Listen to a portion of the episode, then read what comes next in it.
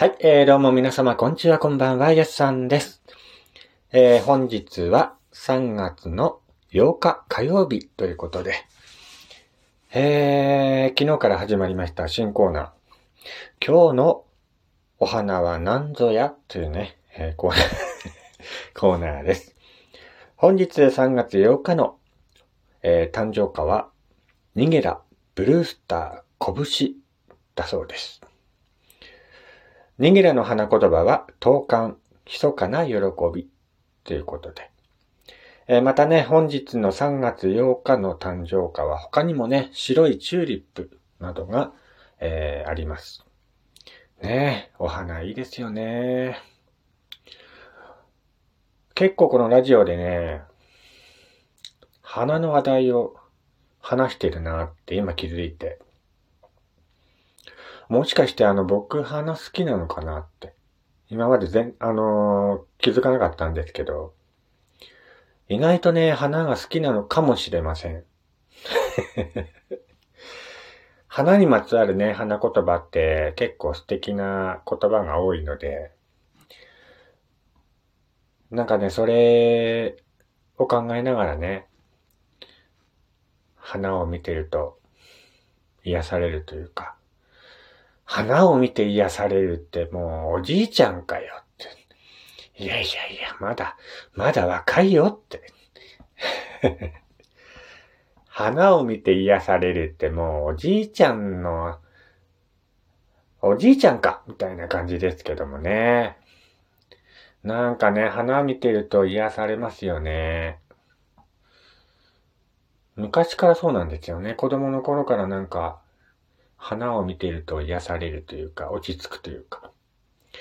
うちの父親がですね、あの、盆栽が趣味で、えー実家にはね、常にあの、家の中に、盆栽とか並べてあった家だったんですね。なので、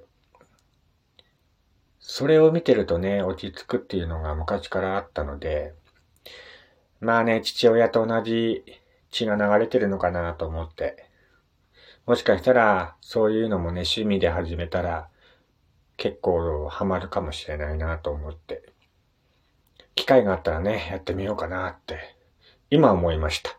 今思いました。はい。まあ、うちのね、父親も、絵を描くのがすごい上手な人で、そういうのをね、父親の血を引いてるんだなーって実感しますよね。なんだかんだね、父親と母親の半分ずつの血を引き継いでるなーっていうのは自分でもわかるんですよ。父親のいいところ、母親、母親のいいところ。なんかね、どっちとも似た部分あるなーって改めて今年になるとね、思います。皆さんもね、なんか自分の母親とか父親と自分を比べてみて、ああ、こういうとこ似てるなーと思ったら、やっぱりね、血が繋がってるんだなーって実感しますよ。本当に。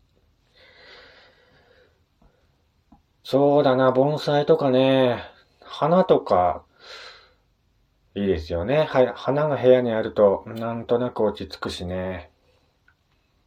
始めてみようかな、花とか。結構ね、あの、世話とか、めんどくさいなと思って、手を出してなかったんですけども。部屋の中にね、花があるとやっぱりいいなって最近思うようになったんで。これもね、なんか年取ったのかななんて思ってるんですけど、おじいちゃんか。お前おじいちゃんかよ、みたいな。いやいや。いや、疲れてるんだよ、きっと。うん。なんか癒しが欲しいですよね。癒しを求めて生きてます。はい。なんか人間ね、癒しを求めて生きてるんだなーって最近、ここ最近思いますね。生きてるとどうしてもね、あのーストレスとか溜まる世の中じゃないですか。小さいストレスとかね、大きいストレスとかいろいろ溜まるんですけど、その中でね、自分なりの癒しというか、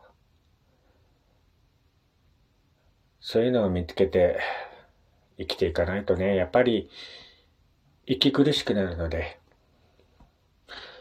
僕はね、あのストレスが溜まると、空を見るようにしています。空のね、すっごい大きい空を見てると、なんて俺、ちっぽけなことで悩んでたんだろうなって思ったりするんですよね。だからすごい空に救われていることが結構多いです。皆さんはね、どんな風にストレス解消をしていますでしょうか？癒しとか、ありましたらね、もしよかったら番組の方にお便りいただければなと思います。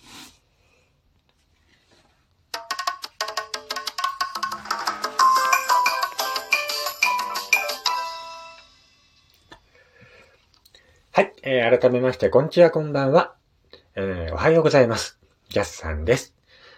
えー、岩手でね、アナログイラストレーターをしております私がゆるっといろんなことを語っていくラジオ番組となっております。えー、ラジオトークのアプリから聞いている方はぜひね、リアクションボタンの方、押していただきますととても嬉しいです。えー、またね、番組のフォローもしていただくととても嬉しいのでね、えー、よろしくお願いいたします。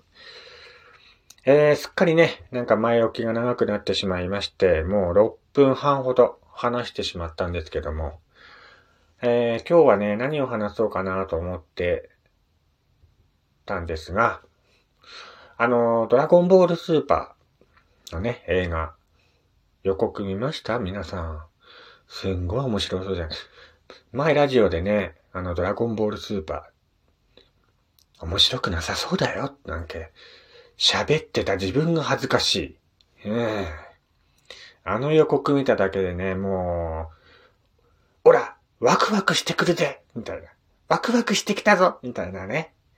やっぱドラゴンボール最強ですよね。あれを超える漫画なんかないんじゃないかって思うほど。もうね、ドラゴンボールにドハマりして、もう何十年と経つんですけども、やっぱりね、鳥山明さんの描くキャラクターって最強ですよね。本当にそう思います。で、ドラゴンボールスーパーの、あのー、予告編がえー、第1弾、第2弾とね、YouTube の方で公開されたんですけども、いや、すっごい面白そうじゃないですか。ねえ、レッドリボン軍が復活して、今度の映画ではね、えー、ご飯、ご飯ちゃんがね、活躍するんじゃないかっていうね、雰囲気ですけども。悟空が主役じゃないのかなってご飯ちゃんが主役なんじゃないかなって思いますよね。もうね、あの、メガネ外してスーパーサイヤ人になるとこなんてもうたまらないですよね。かっこいいなぁと思って予告編見てました。いや、早くね、見に行きたいなぁと思いますね。ドラゴンボールもね、今あの、ドラゴンボールスーパーか。単行本で、漫画でね、あの、鳥山明さんじゃない方が書いていますけどもね。やっぱりね、鳥山明さんの書くキャラクターには及ばないんですけども、やっぱりストーリーがね、鳥山明さんが考えてることもありまして、ストーリーがね、なかなか面白い感じの漫画になってますよね。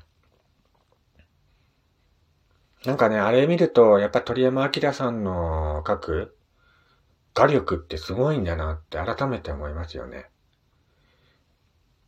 やっぱ鳥山明さんってあのデザイン、デザインの会社にいた人なんで、キャラクターをね、すごいあの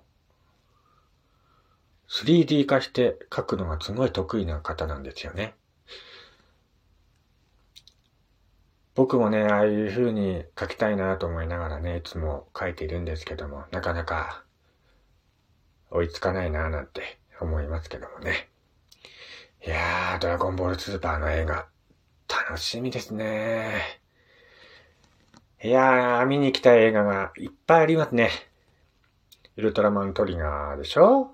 ドラゴンボールスーパー。もうこの2本だけでお腹いっぱい、ご飯3杯食べられちゃう。みたいなね。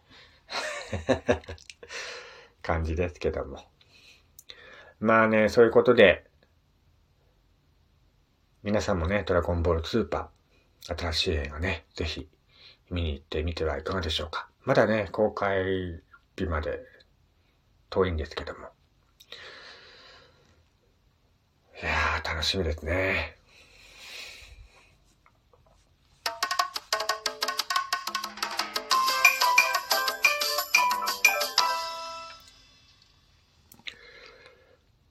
はい、えー、ということでね、今回は本当に、えー、特にネタも決めず、テーマも決めず、ダラダラと喋ってしまったラジオ番組だったんですけども、たまにはね、こんな会があってもいいじゃないか、ということで、えー、えー、お送りさせていただきました。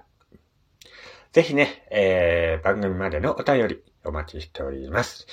えー、またね、番組の方、えー、フォローしてね、チェックしていただければ、番組配信されるとね、えー、更新の通知が行きますので、ぜひ、えー、番組のね、フォローもよろしくお願いいたします。それではまた明日お会いしましょう。やすさんでした。